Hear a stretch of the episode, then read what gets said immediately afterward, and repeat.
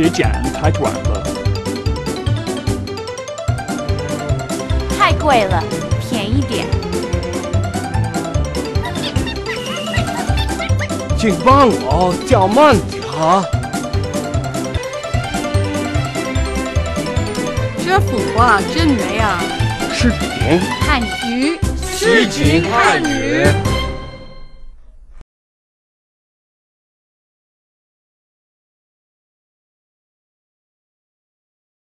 I just asked her whether my membership is still valid, and she told me till June next year. Now let's find out where the lockers are. 啊，您能寄给我看我的存衣柜吗？您能指给我看我的存衣柜吗？您 is the polite form of 你，you 能看 指给我看，show me the way to。You know 我的 means mine，存衣柜 storage cabinet。Altogether，您能指给我看我的存衣柜吗？Can you show me the way to my storage cabinet？没问题，跟我来。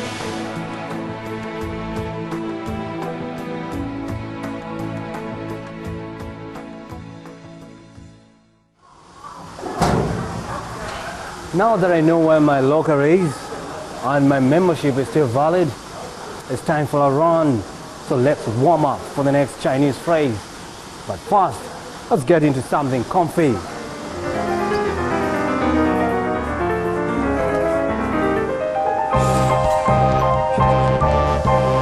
Oh my god, that's the ladies' room.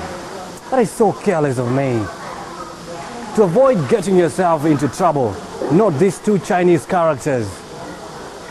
Even though you might come across the universal icons that distinguish between the ladies' room and the men's room, yes, this means male. So this must be the men's room. Let's go. Ah, you thought I would let you in? This is the farthest you go. Wait here.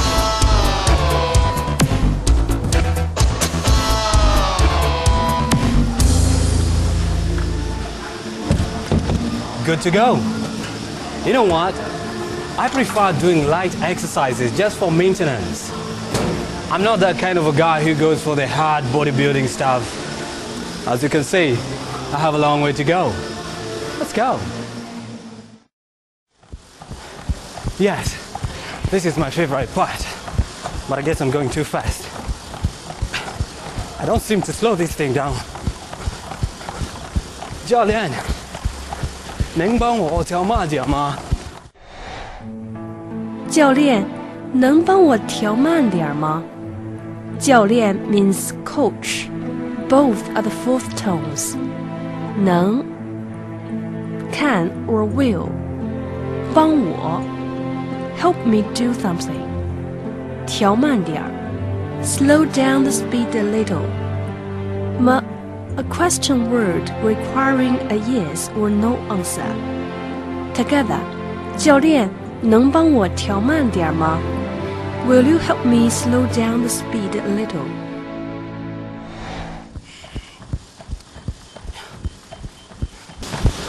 您看这个速度可以。好多了。And also remember, before you start any kind of a workout, you better warm up. And this is the best way to do it. Plus some stretches afterwards. Whoa. 为什么停了? The thing has stopped.